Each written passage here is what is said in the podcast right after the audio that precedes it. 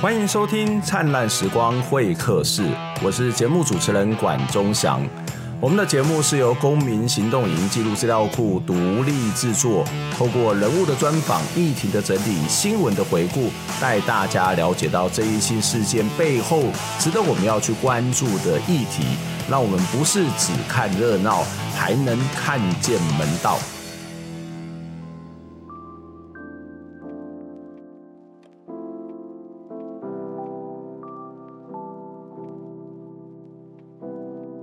今天在节目当中呢，要来跟大家谈一个议题。我想现在如果是在这个呃上学的同学，这个大概目前就是一个暑假的阶段。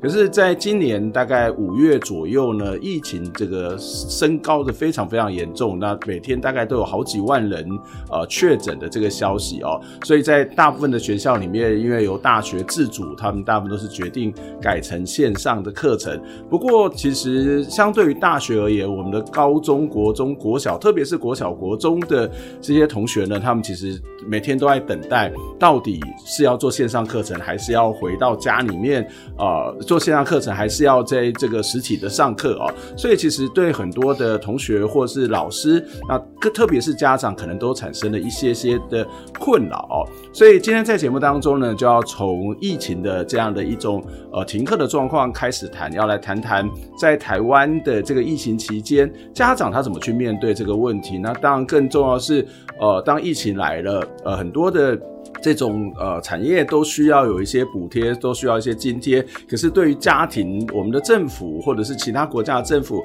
他怎么去做这种所谓的家庭相关的协助？今天在节目当中要来跟大家邀请到的是，呃，中正大学社福系的副教授王淑云，她同时也是妇女薪资的董事。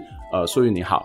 嗨，管老师好。我我想先请教这个苏云的这个问题哦，就是我们刚刚在一开始开始就已经谈到，在整个的这个疫情，特别是在今年的五月的时候，这个疫情突然间升高，那很多的学校，我觉得我们大学还好，因为大学其实大部分都禁不住在家里面，所以怎么样上课对学生的家庭大概不会有什么太大的困扰。可是，在中小学哦，特别是小学这个阶段。呃，到底要不要上课？很多的家长事实上都是有一些呃很麻烦哦，就是在你们自己的接触的个案的过程当中，这些对于家长的曾曾经产生什么样的一些困扰呢？好。呃，今年五月的这个这波疫情，其实跟去年比较不太一样的地方，其实是非常多的。呃，去年因为是升三级，但是今年采取的是共存的策略。对、嗯，那共存的策略就导致各县市其实他们到底要不要停班停课，其实是采取不一样的。的方式或策略，嗯，但是对台湾来说，其实我们现在已经有越来越多双工作的家庭，就是爸爸妈妈其实都在工作，嗯。对，那甚至于有一些家长，他可能是跨县市的工作，嗯，比如说他可能居住在新北市，但他可能在台北市工作，嗯，或他可能在桃园市居住，但他工作可能在台北市，嗯，所以跨县市的。呃，他们的应应策略如果不一样，其实这也会对家长产生呃不一样的影响。嗯嗯。第二个其实蛮重要的是，呃，国中小，尤其是国小以及国小以下的，他们在这一波全台湾里面，他们是比较没有办法呃接受疫苗保护的这一群人。嗯。嗯导致于，而且他们其实，在很很晚近才开始打疫苗。对对对，嗯、所以在呃这一波五月疫情上升的时候，呃，非常多的家长其实一方面担心他们会染疫，嗯，但是他们也担心，如果今天他因为要在家照顾小孩子，导致于他没有办法进办公室或是工作的话，嗯、他也会担心在工作上会不会。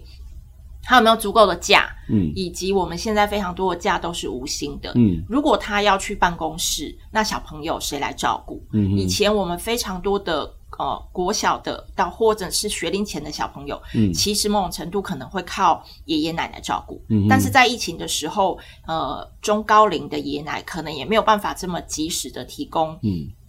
必要的照顾，嗯，使得非常多的核心家庭跟双工作家庭就面临到：我到底要是担心小孩的疫情为主，嗯，还是我要把呃我要担心我的工作？嗯，如果今天我选择在家，那我可能会没有薪水.或者是老板可能会觉得有小孩的家庭非常的麻烦，嗯，或者是同事可能会觉得，呃，他们的工作量又增加了，嗯，所以非常多的家长其实是在究竟是要保护小孩，还是要呃。工作这中间遇到了非常多的冲突跟两难。嗯，的确，我们看到在这过程当中，呃，因为每一个人的家庭的状况不太一样，特别或者是甚至可能会产生某种的城乡差距差距，或者是它是一个核心家庭，或是隔代教养的家庭，或者是一般的这种所谓的小家庭，其实他的状况都会不太一样哦。嗯、可是如果从一个防疫的角度来看哦，就是那为什么不直接干脆说，那小朋友全部在家里面这个这个线上教学就就好了啊，那如果你还要让他们到学校来，然后老师也是麻烦，老师也会怕嘛。老师当当然除了会担心自己，也会染疫。可是如果在这里突然间疫情的这个小朋友的传染扩散，那个其实是更麻烦的。所以当然面临到两难，面临到这种抉择。可是政府可以用比较决断性的这种做法，就是好，我们以防疫为优先，还是要以这个工作产业为优先？假设我们要用防疫为优先的话，那就那就回到。家庭里面去做这种呃相关的这个呃这个线上教学，不是一个最简单的做法吗？如果考虑的是防疫的话，好，呃，今年的确就是跟去年升三级很不一样的地方，在今年采取了共存。嗯，当然，共存的这个策略一部分是为了。嗯，已经有非常多的成年人其实打过疫苗，嗯、所以某种程度它可能有保护力。那再方面，我们也可以呃了解，就是对政府来说，维持一定的经济发展是对于台湾社会来说非常重要的一个关键。嗯，这些我们都可以理解。可是我觉得在呃采取了共存这一波的时候，经济发展它可以累积资本。其实某种程度是因为非常多的人在嗯提供重要的必要的生活维持，嗯，例如照顾小孩，例如维持交通，例如警消，例如医护，嗯，如果没有这些人贡献他们的劳动力，在呃提供非常多必要支持性服务的话，经济发展其实是困难的。嗯哼，嗯哼，那这一波共存，呃，我们当我们决定说整体的社会或是政策决定要以经济发展为优先考量，在的时候，其实他们忽略了这些从事必要性工作的人、支持性工作的人，嗯，比如说家长为了要照顾小孩，他的所得可能有所损失，对，或者是其实非常多的警消医护，嗯，为了要让这个社会的疫情不要扩大，其实非常多人都在呃加班，嗯，或者是人力非常的紧绷，嗯，那。当我们在维持台湾的经济发展的时候，我们的政策好像比较忽略了这一群在提供必要支持的人。嗯，如果没有他们，其实经济发展也是困难的。嗯嗯，对。所以这个必要支持的人，就是你刚刚谈到的这些从事公共服务的这些人。嗯。那有没有可能，这公共服务的这些人，他们其实是另外一种政策去做处理，而一般的这种所谓的商家或是一般的企业，他们的处理的方法有不同，就是变成是双轨，这是一种可能性吗？呃，当然，当然，就是其实我们可以看到台湾目前的纾困政策，嗯，就是政府可能已经很清楚的看到，因为疫情的关系，有某一些产业它可能会在所得上受损，嗯，所以我们的纾困的确针对这一群产业上会受损的，不论是雇主、资方。或者是劳工，其实都有提供了必要的补偿措施。嗯，可是，在这些补偿措施里面，我们却看不见家长其实也承担了非常多的嗯必要性的照顾工作。嗯，怎么说？就比如说，如果因为小朋友停班停课，或是在家上课的时候，嗯，家里必须要有人。照顾这些小孩，嗯，就其实刚刚管老师有提到，大学我们不用这么担心大学生，因为他可以自主的在家里生活，嗯，他可以使用器材，他可以自己吃自己穿。可是对于非常多学，尤其是学龄前的小朋友，嗯，或是国小的小朋友，我们台湾的呃儿权法其实规定，在六岁以下不能独留，嗯哼，所以当他不能独留的时候，家里必须要有一个人是陪伴他，或者是跟他一起上课。那这一个人为了台湾的需要，如果这群小朋友到了学校上课，台湾的疫情有可能因此扩散。嗯，对。那这群家长为了保护自己的小孩的同时，他必须牺牲自己。对对对，嗯、但他同时也为社会的疫控制疫情做了一个很重要的贡献。嗯、但是我们在补偿措施的时候，却没有看见他们对这个整体社会的重要贡献。嗯、我们觉得他作为家长，这好像是他应该的。嗯，但我们疏忽了他在作为家长的同时，他其实也是。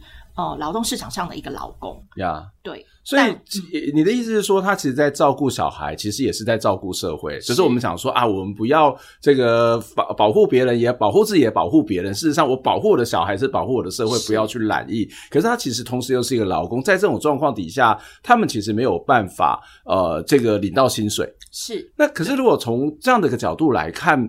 会不会搞得很麻烦？就是说，那每个人都是要照顾小孩，每个人都是照顾家庭啊，你自己要去承担你自己的家庭的这些劳务啊，你自己的小孩你本来就要去爱护啊，总不能让政府所有人都去做补贴吧？那政府哪有那么多的钱去做这件事情呢？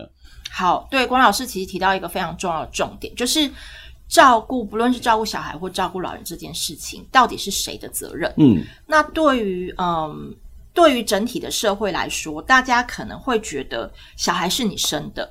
哦，老人可能是你自己的爸爸妈妈，所以照顾小孩、嗯、照顾老人好像是家庭的责任，这也对也不对。嗯，也就是说，其实我们从台湾的低生育率某种程度也可以来回想，如果今天非常多的年轻世代看到了这一群家长，因为他要照顾小孩子，所以使得他在工作上可能需要呃非常多的请假而所得受损的时候，嗯、对年轻世代的影响是什么？嗯，当我看见了这群家长因为生了小孩，必须要在工作职场上受到这些歧视或是所得损失的时候，我可能会习得的是，那我尽量不要成为这个照顾者，而我成为在劳动市场上被老板赏识、被同事敬重的一个工作者，嗯，为优先，嗯。因为如果我成为了那个家长，成为了那个照顾者，我可能反而会受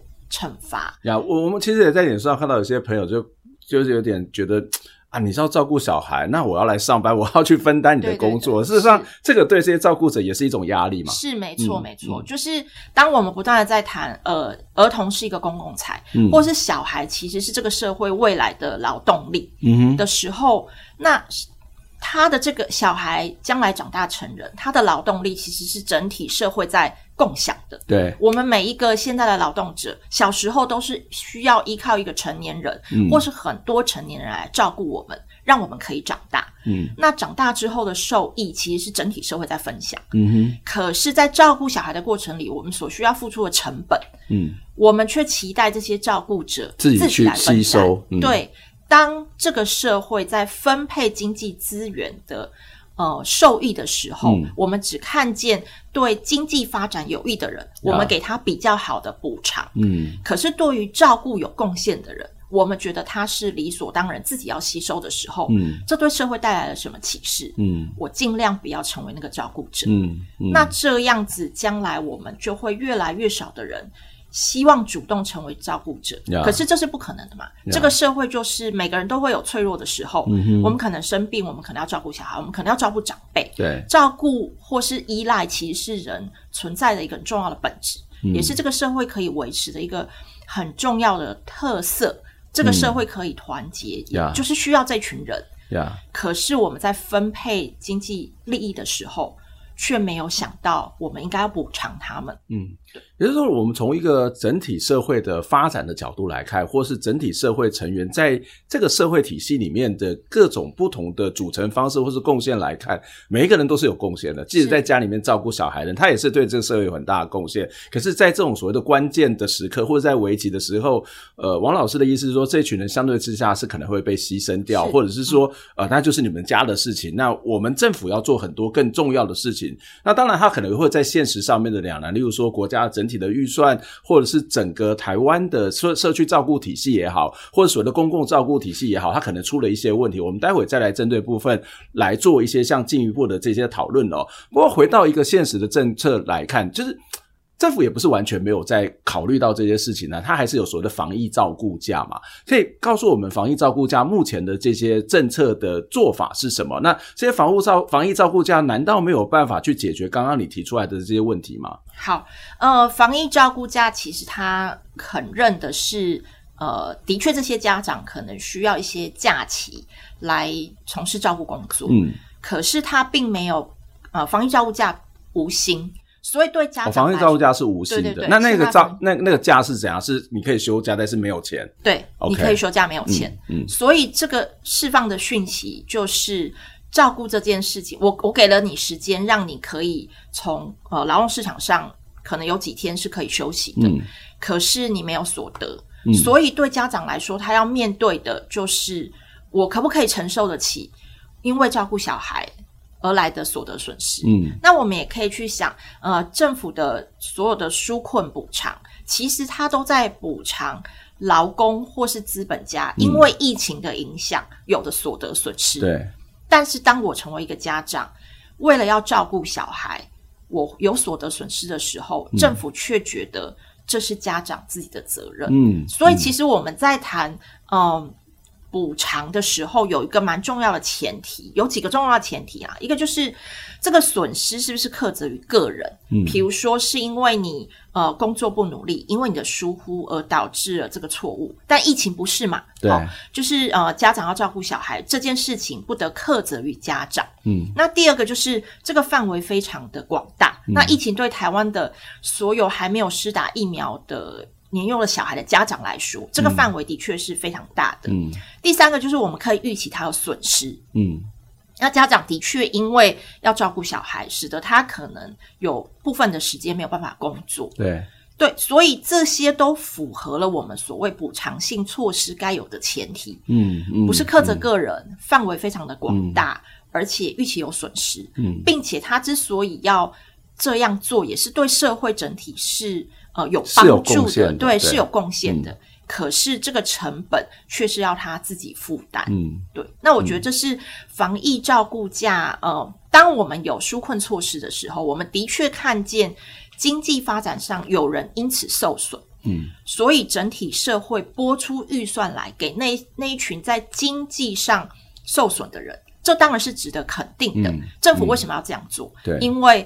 这个对于整体社会来说是有损害的。嗯，但我们为什么不是用同样的逻辑来看这群从事照顾工作的人，嗯，他的损失，嗯，也不能苛责于他。Yeah. 但是，但是，呃，会不会一个比较简便的做法？例如说，我们每一个我们的劳基法或相关的法规当中都有所谓的年休、特休，我们可以把这个年休的时间稍微拉长。嗯嗯、我们有年休或者特休的时候，我们还是一样可以领薪水嘛。但是，这个年休跟特休，我们就是，例如说，在疫情期间就把它可能是十天、二十天，我们可能让你变成是三十天，这有办法去解决嘛？好，那第二个问题就是，那如果是这样解决的话，那那个成本是负担在雇主的身上。嗯，那国家也会也许会说啊，我我就没有钱嘛，我已经。在防疫的时候，已经花了这么多的钱，光是那些实名制的简讯，其实也也是蛮多钱的啊。就是接下来我比较更担心的一个问题，就是哇，这个防疫这个疫情过后，国家的财政会不会出现很大的困难？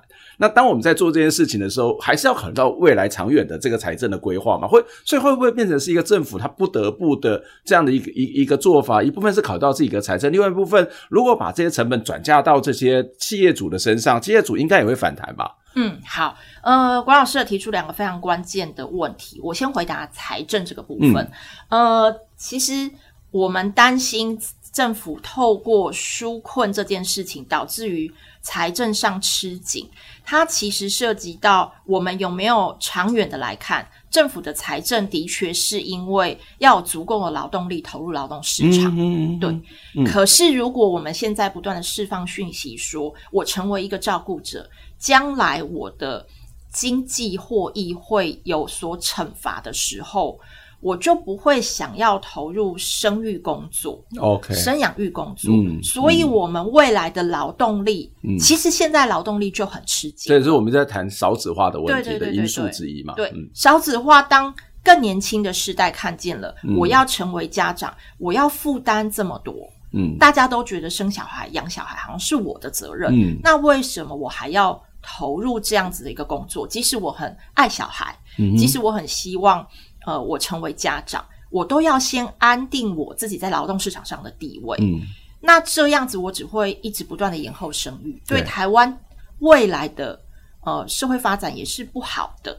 对，嗯、所以如果我们短期上来看，好像这个补偿措施是一个对政府短期的财政不够好的措施的方式。嗯、可是长远来看，它其实是在投资这个社会，让下一代可以清楚的看见，国家是真的愿意。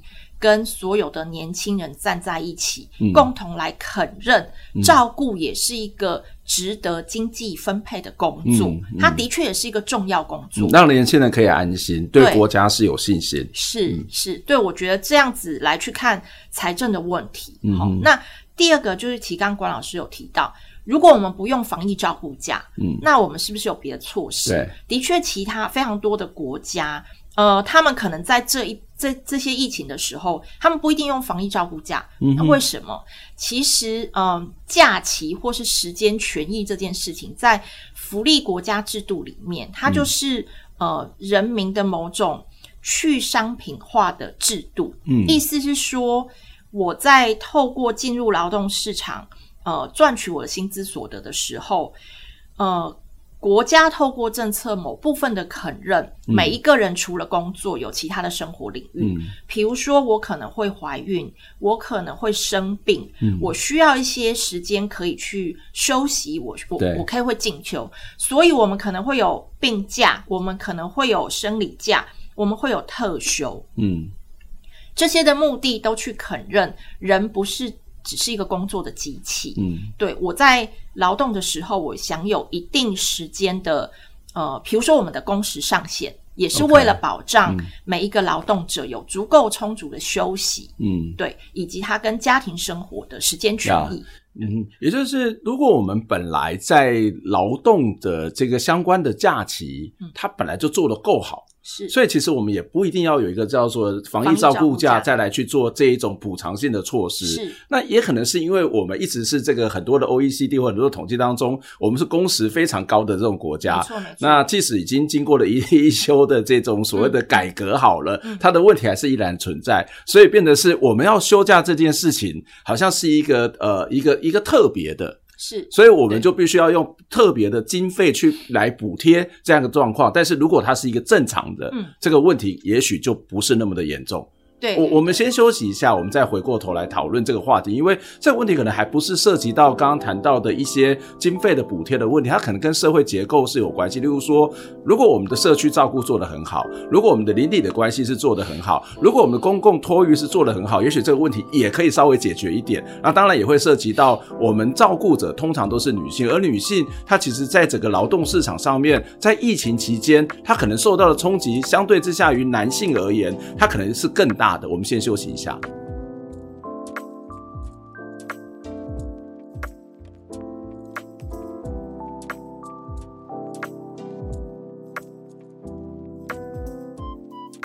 欢迎再次回到《灿烂时光会客室》节目的现场，我是主持人管中祥。《灿烂时光会客室》是由公民行动影音记录资料库独立制作。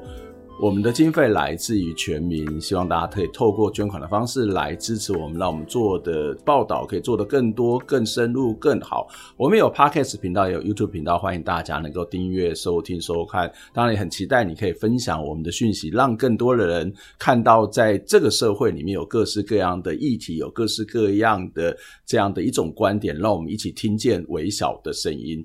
在上一段的节目当中，我们访问了王淑云王老师来跟大大家谈到，在疫情期间，呃，整个国家在有关于家庭照顾上面它的一些措施，而这些措施上面有什么需要再做调整的地方。我们接下来也要来请教王老师，我们要更深入来谈，呃，这个其他国家它的做法是什么，以及在台湾所面临到的这种，特别是女性在劳动市场上面所面临到的各式各样的问题，而女性通常在这个防疫期间又担负起很庞大的家庭的责任，那他到底怎么回事？我们该怎么办？呃，王老师你好，嗨，王老师好。呃，我们刚刚在上段节目当中也跟我们做了一些分享，也许我我想要再继续谈我们往这个其他国家做法的这种可能性的做法来看了，就我刚谈到，也许我们可以把那个休假的形式去做一些调整，稍微更具弹性。例如说，我在上一段题目节目里提到说，哎，用特休，那也许我们反正我们有一些像呃这个传染病防治法啊，或者是这个呃最近的一些相关的法规，它不见得要动劳动法规了，它其实只要去在相关的这种所谓的呃这个跟疫情期间这一些相关适用的法规，它就可以去做这些调整了嘛。就是，例如说我们把疫情期间特休的时间把它拉长，然后一样是由这个呃雇主他可能要去部分，那当然政府愿意补贴也是很好哈。那这会不会是一种可能性？那其他国家你也可以谈到，你刚刚也谈到说他们其实的假期的呃相对于他假期本来比较多，所以对他们来讲，比如不需要把它用一个比较特例的方式来去处理，那也会让这个国家的民众他其实就用自己的假去休掉也就好了嘛。那我们有可能用这种方法去处理吗？嗯，好，非常谢谢管老师，这个问题也非常的关键哦。就是说，其实现在非常多的家长，呃，因为防疫照顾假是无薪的，嗯，所以家长通常都会安排先把自己的呃特休休掉，嗯，对，因为特休是全薪，对对，特休也是你在工作上被赋予直接可以使用的的法定的权益。好，可是台湾的特休其实相对于非常世界上非常多的国家来讲，我们的特休是比较短的。嗯，尤其它又涉及到你特休的长短，其实跟你在工作职场上的年资是有关系的。嗯，这又提到了，就回到我们刚刚说，如果我是一个年轻世代，我的特休假可能比较短，因为我的年资比较短。对。所以，但是他的小孩可能正在正在成长，对，他正是、嗯、呃小孩年纪比较小，需要特别照顾的时候，但他的退休又比较短，嗯，所以他可能需要其他的组合。那对于其他国家有有一些不同的组合，比如说有些国家它的育婴假是可以到八岁或者是十二岁之前，育婴假到八岁，对对对，到十二岁，对，那个、但它可以是弹性的使用，哦、就它不是。哦。呃，一定要六个月都请完，嗯，它可以是以小时计，嗯，以半天计，嗯，或是以一天计。为什么他们会做这样子弹性的安排？因为他们其实明白，呃，有一些在家里面会发生一些意外，嗯，好，或者是有一些呃需要，比如说呃，可能学校有毕业典礼，嗯，家长可能需要去参加可能小孩子需要打预防针，嗯，可能就算他送托给嗯。呃保姆或者是托婴中心，可能也会有，比如说我们现在台湾很流行，呃，不，肠病毒，一放假就是要七天，嗯，所以我们可以用育婴假来作为一个弹性的组合，嗯，我到十二岁或八岁之前，我可以弹性的是家庭的需要，嗯，做各种不同的组合，只要加起来的假期时间长度是一样的，这样就好了，嗯，对，可是。比较可惜的是，台湾现在的育婴假还没有这样子弹性的运用方式。嗯，对，所以我们现在新修的法令是可以最短就是一个月，嗯，搭配五个月这样子的方式。嗯、对，那。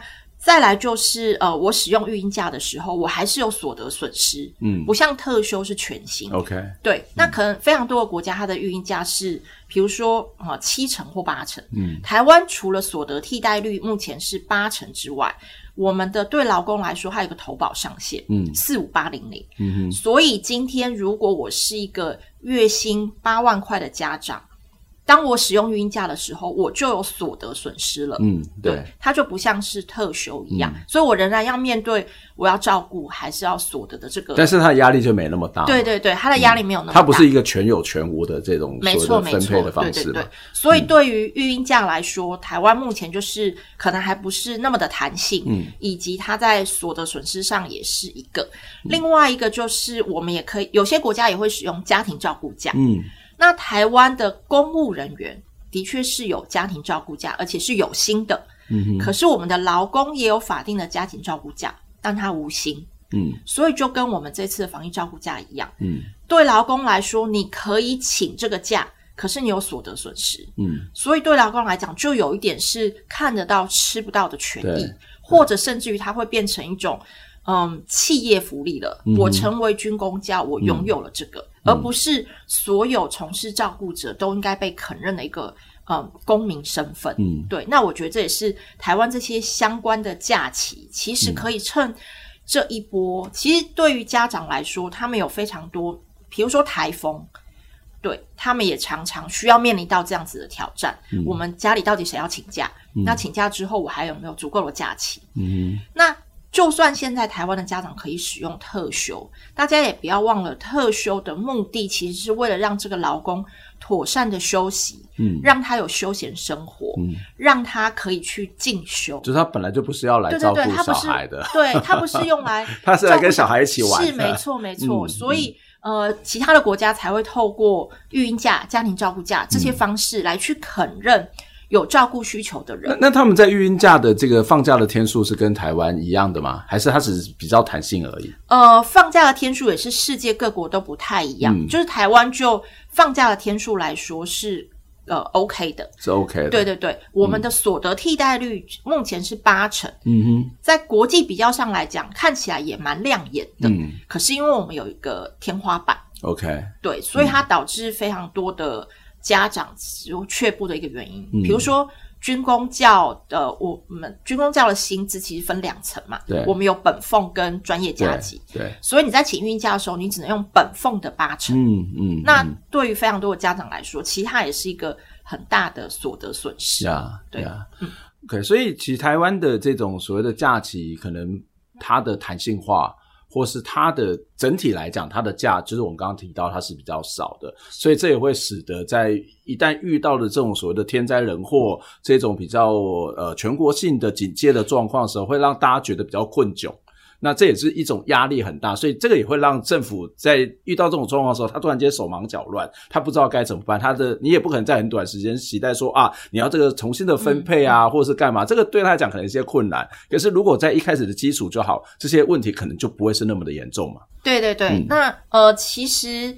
非常多的民间团体，或是妇女团体，或是社会福利团体，其实不断的在呼吁，就是台湾已经走到了一个我们必须要去，它它背后还是有一个关键，嗯，我们社会有没有肯认照顾是一个需要整体社会共同来支持的一个一个重要的需求，嗯哼，对。嗯，那如果我们整体社会肯认或看见照顾这件事情不是个别家庭的事情，嗯，其实每一个人。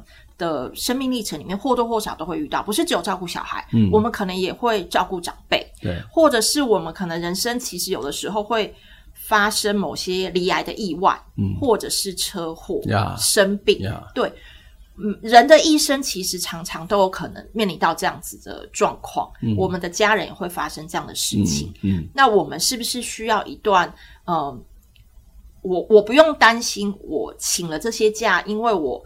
履行了照顾这件事情，我想要照顾我的家人，而使得我丢掉了工作，嗯，使得我从此就得要离开职场，没有办法实践我学习得的专业。那我觉得这是台湾社会某种程度到了这个阶段，可以透过呃疫情来让我们好好的去反省，嗯，这个社会是不是太。嗯，轻忽了照顾这件事情对整体社会的重要性。嗯，你这个让我想到，那可能是比较远，就像我们在早期二三十年在谈谈到无障碍空间、无障碍设施的时候是一样的吧？就是说，每个人都会遇到，每个人都会用，它不是只有特殊的人他才会需要，嗯，因为每个人他都会有他身体上面不舒服的时候，它，嗯，应该是一个普遍性的福利。休假恐怕也会是这样一种概念哦。好，那当然除了谈到这种其他国家这种休假的方式跟可能性。之外，其实我刚刚在上一段的节目也提到说，如果我们自己的包括社区照顾可以做得很好，那啊爸爸妈妈还是可以安心的去上班。那但是他家庭的这些其他成员或社区的成员，也许可以成为一个一个防护网。可是我们看到现在的状况是，虽然我们看到有很多的社区的组织，但是其实相对之下都是比较在照顾长辈的，他的那个能动性看起来也没有那么强。然后这一种所谓的社区托育也好，或是公共托育也好，或是不一定是。呃，不仅是小，不是那种所谓的小朋友，很小的小孩，可能也许是国呃所谓的国小，或是甚至某种的国中阶段的这些所谓的透过社区照顾、公共照顾的状况，好像也是那么的不足。这会不会也是现在台湾面临到这个问题很困窘的一个原因呢？嗯，当然没错，就是呃，台湾两我我以两岁以下的小孩为例哈，呃，世界各国就是家外送托的比例，嗯，可以高达就是呃。百分之三十、四十，或者甚至于七成、八成都有。嗯，可是台湾目前大概就是百分之十五，嗯，到百分之对十七。哦，那差距很大。对，差距非常的大。那百分之十五的意思是什么？我有一百个两岁以下的小孩，只有十七个是可以送托的。嗯、那剩下的怎么办？嗯，其实我们的台湾的长辈就是爷奶扮演了非常重要的角色。嗯，那我觉得这也是这一波疫情里面，因为。呃，长辈没有办法如以前所预期，因为长辈在这波疫情里面，他们可能也是需要呃受到保护的一群人。嗯，对，使得台湾台湾有一些结构上的改变，比如说我们的核心化家庭越来越多了。嗯，对，所以家长他没有其他的外援，对，他必须要自己去。面对或是自己去分配，我们到底谁要来照顾小孩子这件事情？嗯，但是的确，就是如果我们的公共托育够普及的话，对这这一波的停班停课，或者是小孩子必须要呃回家上课，嗯，政府其实也有留了很大的弹性空间，是如果真的家庭觉得有需要，嗯，还是可以送到学校，学校可以对，就是安排呃，嗯，其他的处理，嗯。但我觉得在这一波里面。政府也只有说留保留了这样子的弹性，可是如果要因此加班或者是必须要到校的这些老师，那政府有没有给他们足备足够的，比如说防疫的工具，嗯，或者是设备，或者是如果这些必须要到校的老师他自己也有。小小孩需要照顾的时候，嗯，那他怎么办？嗯，就是我们在整体考量的时候，其实必须要看见每一个人有可能是工作者，也有可能是照顾需要。嗯，的确，让比较弱势或是家庭有需要的小孩到学校是一个重要措施。嗯，可是要照顾他们的这一群人。有没有受到妥善的安排？嗯、医护人员、社工人员、嗯、老师、警消、嗯、都在做这些非常重要的防疫工作。嗯、他们可也可能有家庭的需求。嗯、那政府有没有妥善的支持他们？嗯、还是只呼吁他们要出来为台湾的社会，就是嗯整体的牺牲奉献？嗯，对，嗯。不过，这的确是一个我们会看到很多都是在一个道德上面的呼吁。可是道德没有什么问题，也是应该要做的。可是那个道德背后的那个支撑，恐怕也是一个非常重要去提到的，或者要思考到的部分哦。我们刚刚也提到的是，在防疫期间，其实我们看到失业的问题其实是蛮严重的。那当然，女性在这个过程当中，她其实一部分可能是老公，但是她同时也是一个家庭非常重要的一个照顾者哦。那在这个疫情期间，我们在女性的这种似乎在失业跟减薪的情况，好像比疫情的跟男性比起来是比较多，然后它的普遍性好像也看起来蛮显著的哦。那在这种状况底下，呃，这些这些妇女或者是性别，他们会有这些啊，妇女或是女性会会造成什么样影响？对于照顾这件事情，又会有什么样的冲击呢？好，呃，其实，嗯。照顾这件事情是高度性别化的现象嘛？哈，就是说，在台湾整体还是会有某一些刻板印象，比如说觉得女性是比较有能力可以照顾小孩或安抚小孩。嗯，那这些文化上觉得这是好像是女人该做的事情。嗯，女人可以外出工作，但她可能要先把家庭照顾好。这在这是在文化上，我们可能还是会觉得照顾好像是一个刻板印象上，觉得是一个女人的专长，女人比较会做。第二个结构上的是，如果今天我们这个家庭里面一定要有一个人呃回去照顾小孩，理性选择上，那个人一定是薪水比较低的人。嗯，嗯，如果我们要减少家庭的所得损失的话，那在我们现在台湾整体的社会来讲。女性好像还是跟男性有一个薪资上的差距，嗯，对。因此，如果我们今天把它视为是一个经济理性的时候，好像都是女人请孕假，因为所得损失比较少，她的薪水比较低，所以她要优先回家照顾小孩。嗯，那这都都会逆向的惩罚了这个作为照顾工作的女性。嗯，对。也因此有非常多当。越来越多，呃，当女性是优先被视为该回家照顾，或是得要回家照顾，那反过头来，职场上的老板可能就会看到一个女性的时候，好像就会想到她的背后，嗯，她会不会有她会不会随时要回家？对对对，她会不会随时要回家照顾小孩？嗯、那我要投资她吗？嗯、那我升迁的时候要考虑她吗？这些都是我们在说职场性别歧视可能会发生的事情。我看到的女性可能就会想到，她会不会将来会怀孕？她会不会要照顾小孩？她会不会要回家照顾长辈？嗯，但是我们也可以回过头来想，每一个小孩的诞生。嗯，他有可能就是有两个家长，不论是同同志或异性，嗯，对。那如果我们异性恋来看的话，其实爸爸也是一个家长，嗯。可是当他在处理照顾工作的时候，好像就被视为是他应该要先负担起养家的责任，嗯。而照顾的工作好像是女性比较擅长或女性应该要去做的这件事情，嗯。对，这都会导致工作跟照顾。的性别化，还回过头来，在疫情的时候，女性受到的不论是就业上的冲击、所得上的冲击，或是回家从事照顾工作，对她来讲都是损失比较大的。嗯，对，嗯。我们会谈这个话题，其实一部分是我们在疫情期间就做了很多跟疫情相关的讨论，另外一部分事实上跟呃苏云老师之前在公库有一篇文章是有关的，就谈到这个零到六岁国家一起养这个概念，但是你似乎觉得在疫情期间，呃这样的一个国家的政策或者是当时的选举政策，跟我们现在有很多实际执行的做法当中，它是存在的一些。冲突跟矛盾的地方，也就是你觉得蔡英文总统在选举前谈到零到六岁国家一起养，那但是回到了一个现实的状况，这样的一个政策有什么还需要再去做补充的地方，或是他真的有会落实到这样的一个精神吗？好，呃，其实零到六岁国家养，它背后想要彰显的一个重要的价值，就是零到六岁的小孩，他其实是一个。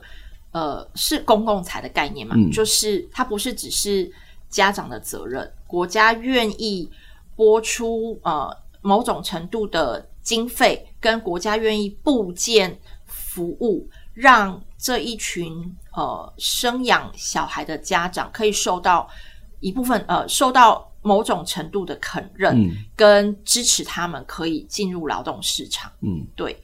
可是当疫情这个看起来是意外的事情发生的时候，好像国家就认为，我又把肯认零到六岁是公共财这件事情，先暂时丢回了家里面。这是我们刚刚一开始的时候提到的。嗯，如果今天我要做补偿，我的疫情要做补偿的时候，如果我的财政有限的时候，嗯，我们的主政者就会觉得。我在分配的时候，优先去肯认生产，而不是再生产。它其实就凸显了生产跟再生产之间的矛盾的时候，我们国家没有同等的重视。嗯，对。所以什么时候零到六岁国家养？当嗯成平的时期，好像国家愿意拨某一部分的财政来去支持这一群家长可以送托。或者是支持你可以有育婴假的时间权益，嗯，可是当他有意外风险的时候，政府的那个优先顺序好像又让我们看见了照顾是次于经济发展的，嗯，所以国家好像觉得要先顾好生产，而先放弃再生产，嗯，再生产这件事情好像又被丢回了家庭，嗯，对，那我觉得这。的确是一个好的时机，让我们不断的来去检视照顾这件事情，其实不是个人可以完成的，或是照顾这件事情不是家里面个别的事情，嗯、是整体社会需要。是这个整体社会除了政府，其实也包括雇主。嗯。对，嗯，其实我们在这段时间也看到政府是有一些措施啊，包括这个不管我们同不同意防疫照顾家，或者是其他的相关的这种津贴补贴的措施，政府在这么短、这么急促的时间当中，他要去做这些事情，我觉得也不是那么容易。是，可是其实就像我们刚刚在谈的一件事情，就是这段时间。好，我们已经两年多了，差三年了。那我们要不要趁这个过程当中，看看我们现在的做法有什么问题？那这个问题它背后的根源是什么？是在整体的国家财政分配呢，或是对于所谓的家庭照顾的想象的落差呢？还是我们现有的法规有一些可能还可以再去好好的修正的地方？我想这也是我们今天谈这集节目当中一个非常重要的一个目的，就是呃，我们看到很多做了很多的事情，但是怎么样做得更好？怎么样在这个过程当中重新的检讨？是一件非常重要的事情。今天非常谢谢舒云老师来接受访问，希望下次有机会再来跟你请教相关的问题。我们节目今天到这边结束，谢谢大家，我们下次再会，拜拜。